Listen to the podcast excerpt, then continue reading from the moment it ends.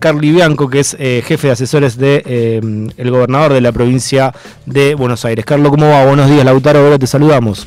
¿Qué tal? ¿Qué tal? Buen día, ¿cómo están? Bien, eh, bueno, en algún momento nos cruzamos y me dijiste, yo fui uno de los primeros que dijo que Cristina tiene que ser candidata. es cierto, lo escuché en vos, lo escuché en Darío Grandinetti, que lo dijo acá una vez ah. en nuestro programa ya hace mucho tiempo, ahora se empieza a hablar cada vez más de esa posibilidad. ¿Qué crees que va a anunciar Cristina el próximo jueves?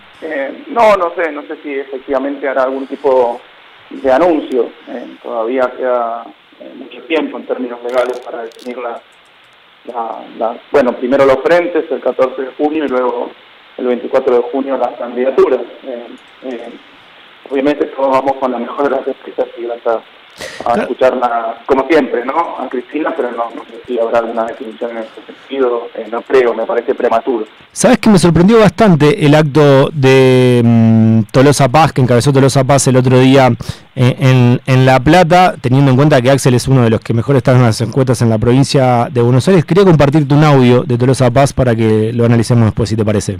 Le sentimos profundamente en nuestros corazones aquella frase maravillosa, de la más grande de la historia de nuestro movimiento, de Vita. Yo sé que ustedes, yo sé que ustedes, compañeros y compañeros, recogerán mi nombre y lo llevarán como bandera a la victoria. Que cada compañero y compañera sea capaz de armar su lista de participación política y someterte al voto popular para construir la victoria en cada uno de los municipios en la provincia de Buenos Aires y empujar de abajo hacia arriba a la gran elección nacional. Bien, eh, yo esto claramente lo interpreto como casi una, un lanzamiento de, de, Tolosa Paz en, la provincia de Buenos Aires. Eh, no sé si es necesario, pero vos cómo lo interpretás? No, no sé, no sé eh, si efectivamente se trata de, de un lanzamiento o que explícitamente no lo es. Mm. Eh, pero de todos modos, el gobernador ya en febrero dijo que él no tenía ningún problema en competir en una paso contra cualquier compañero o, compañera que tenga un proyecto político alternativo para la provincia de Buenos Aires. No, no le veo, no le veo un problema. Eh, tampoco creo que si efectivamente eh, tenga mucha chance de enfrentar con éxito al gobernador en una fase. Teniendo en cuenta eso que vos decís, eh, ¿por qué no se puede lograr la, lista de unidad, Carly? No, no, es que nunca lo han hablado con mm. nosotros, eh, pero en principio tampoco es un problema que haya una lista de unidad. En, la provincia de Buenos Aires nosotros no, no tenemos un problema con el método, ni si hay un paso, si hay una lista de unidad. Digo, eso se definirá eh, cuando haya que cerrar las candidaturas. Por lo pronto nosotros seguimos trabajando eh, en la gestión y obviamente la contracara de eso en términos políticos es juntando votos para sostener nuestro proyecto político en la provincia y sumar el mayor caudal posible de votos a la nación. No, mm. no, no, le veo problema a ninguna de estas cuestiones. Retomando tu declaración que no tiene mucha chance de, de, ganar, ¿por qué crees que, mm, que, que se hace? No, no lo sé. Te digo lo que veo en las encuestas, que algunas encuestas que andan circulando. Donde el gobernador, si efectivamente es el, candidato a la reelección, eh, eh, tiene una amplísima mayoría sobre cualquier otro candidato posible hmm. en la provincia de Buenos Aires. O sea, habrá que preguntarle eh, si es que es el primero. No, no creo, no sé, yo no lo, no lo entendí como un lanzamiento. Un lanzamiento uno dice voy a ser candidato no, no, claro, es verdad, es verdad, pero el marco, el marco, el preparativo, diciendo que ustedes van a recoger mi nombre y lo llevarán a la victoria como bandera, hablando de armado en municipios, provincias y naciones, como, eh, no sé, es verdad que no lo dice explícitamente, pero se ve como una intencionalidad o como un escenario por lo menos de empezar a amagar. Bueno, está bien, es legítimo. Digo, cualquier compañero o compañera, como dijo el gobernador, Mm. que considere que tiene un proyecto alternativo se puede poner en, en discusión y eventualmente definir en una paso. No, la verdad que no, no, no, no, no le veo ningún problema, ¿eh? no le veo ningún problema mm. realmente. Está bien. Eh, Carlos. Dormimos, eh, tranquilos el fin de semana. Bien. Eh, hay varios editorialistas que los últimos domingos, ya hace bastante, que siguen también hablando con la posibilidad de, de Axel en, en Nación, a nivel nacional. Eh, ¿Eso está cerrado, no está cerrado? Digo, está cerrado que ya es candidato a gobernador, todavía está por verse, porque Axel cada vez que lo escuché dice como que se como que es su intención, pero que está eh, dispuesto obviamente a, al armado, a la estrategia electoral que se termine eh, decidiendo desde todo el frente.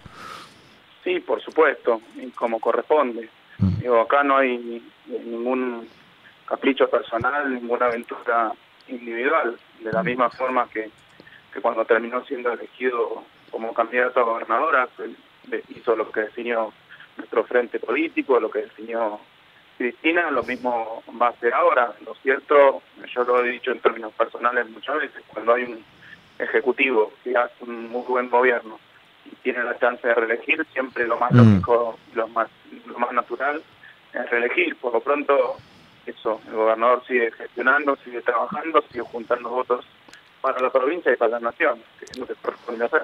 Bien, eh, imaginemos la siguiente mm, escena. Dejemos a Axel en, la provincia. ¿Te imaginas un candidato de unidad a nivel nacional en, el frente de todos? Eh, sí, a Cristina. Ok, te imaginas a Cristina como candidata de unidad.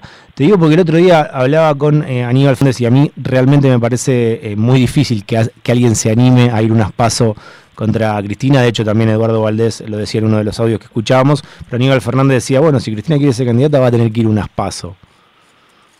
Eh, sí, yo creo que no hay nadie que se le anime a Cristina. Mm. Y si se le anima, probablemente le termine sucediendo lo que le pasó eh, a Randazo en el 2017, que el voto peronista de manera aplastante va a expresarse por Cristina. Mm. Pero bueno, tampoco sería un problema. Serían mm. unas pasos donde quedaría claro quién es la, la conductora del Movimiento Nacional Oficialista. Tu deseo es que sea Cristina la candidata, más allá de lo que termine decidiendo. lo dije, como decías vos, lo dije hace mucho tiempo. Eh, primera vez que lo dije fue el 2 de julio del 2021. ¿Y mm, vos qué crees que va a terminar haciendo? No lo sé, yo te digo lo que... Lo que vos crees, lo que vos crees. Porque no es una cuestión es verdad. personal, digamos. No, no, no, obvio. Me parece que es lo mejor para la Argentina, porque, bueno, por lo que expresa ideológicamente, por lo que pudo transformar el país en su momento, porque se necesita una estadista en estos tiempos tan turbulentos en el mundo y en la Argentina, y además porque es la principal electora de, la Argentina en términos individuales. Estas razones me llevan a pensar que lo que más le conviene eh, al país, a la nación, a la patria, es que Cristina vuelva a ser presidenta. Eh, Rosario ayer día el sábado en, C5N nos contaba que ese escenario que eligió Cristina, el, teatro donde va a hablar el próximo jueves 27, fue el mismo escenario que eligió en un montón de oportunidades, una de ellas el 2005 cuando eh, lanzó su candidatura. ¿En alguna oportunidad estuviste presente en ese escenario cuando Cristina estaba como oradora? No, no, no, acá en el teatro, en el teatro argentino no, no mm. estuve. De hecho, recién estuve en la sala Sinastera, que es la sala principal, mm. la semana pasada que se reinauguró luego de muchos años que estuvo cerrada, bueno, por distintos problemas, desidia, falta de mantenimiento, etcétera. Ahora hicimos un esfuerzo muy grande, una inversión muy grande por parte de nuestra eh, presidenta del Instituto Cultural, de Florencia Paitú, obviamente por instrucción del gobernador, y pudo ser reabierta, y entiendo que esa es la razón por la cual eh, Cristina ha decidido hacer una acto Em, ¿Vas a estar el jueves ahí? Eh, sí, sí, sí, probablemente sí. Bien. Em, estaba viendo un tuit de María Eugenia Vidal que hablaba de defender la educación. Dice, defender la educación es defender el futuro. A los que cerraron las escuelas un año y medio, mantienen atrasada la currícula y militan el adoctrinamiento. No les importa el futuro de nuestros chicos, solo les interesa ganar las elecciones. Y bueno, hace una cita ahí a mm, otro tuit ¿Qué le respondes a, la ex gobernadora? No, que, a ver, em, eh, Vidal hablando de, educación le tendría que dar un poquito de vergüenza después del desastre que hizo. Eh, cerraron más de 30 escuelas, escuelas rurales, jardines con poca matrícula, escuelas en las islas del Delta.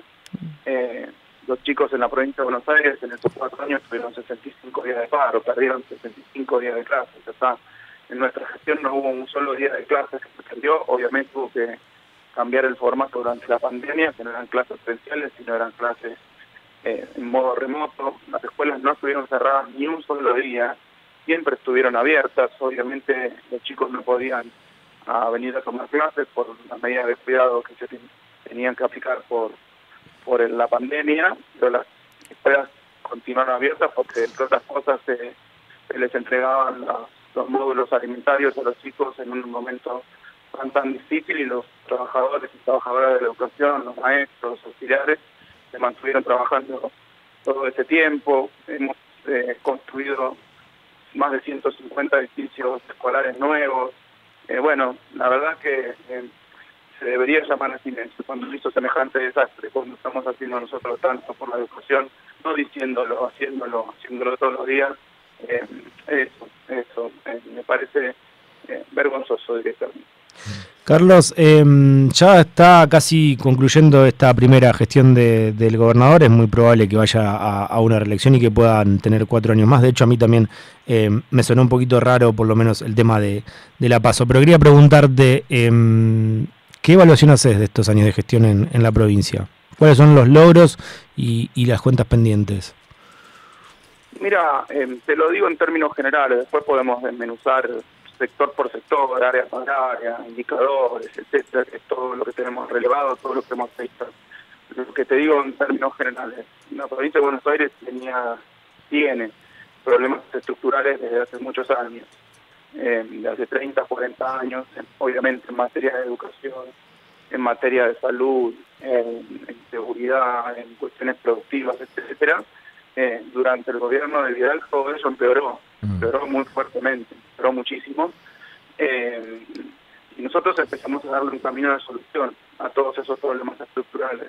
Obviamente, como son problemas estructurales, no son cuestiones que se solucionan de un día para el otro, sino que requieren de tiempo, requieren de mucha inversión, de mucho trabajo, de mucho esfuerzo, y hemos ido mejorando todo, y uno lo ve en los indicadores, ya te decía recién, bueno, más de 150 eh, edificios escolares nuevos. Vidal, sin pandemia, con el mayor endeudamiento de la historia de la provincia de Buenos Aires, hizo 65. Nosotros con pandemia, sin financiamiento, hicimos, creo que ya van 153 eh, inaugurados. En materia de seguridad, cayeron todos los índices de delito. No lo digo yo, lo dice Pontegrán, eh, el titular del Ministerio Público Fiscal.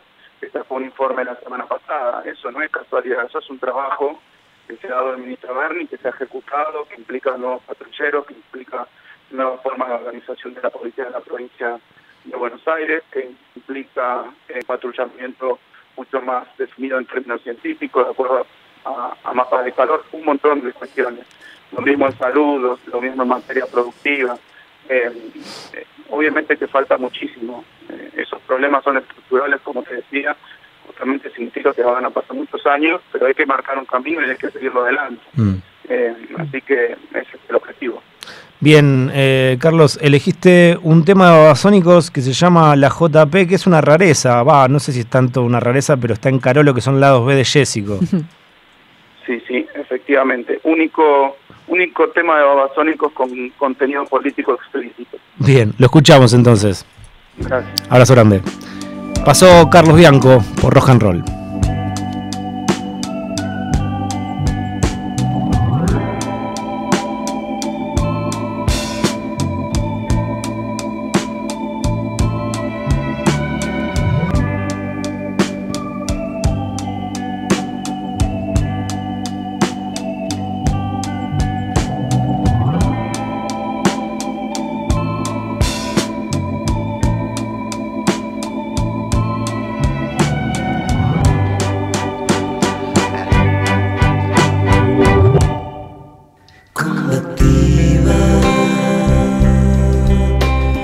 Su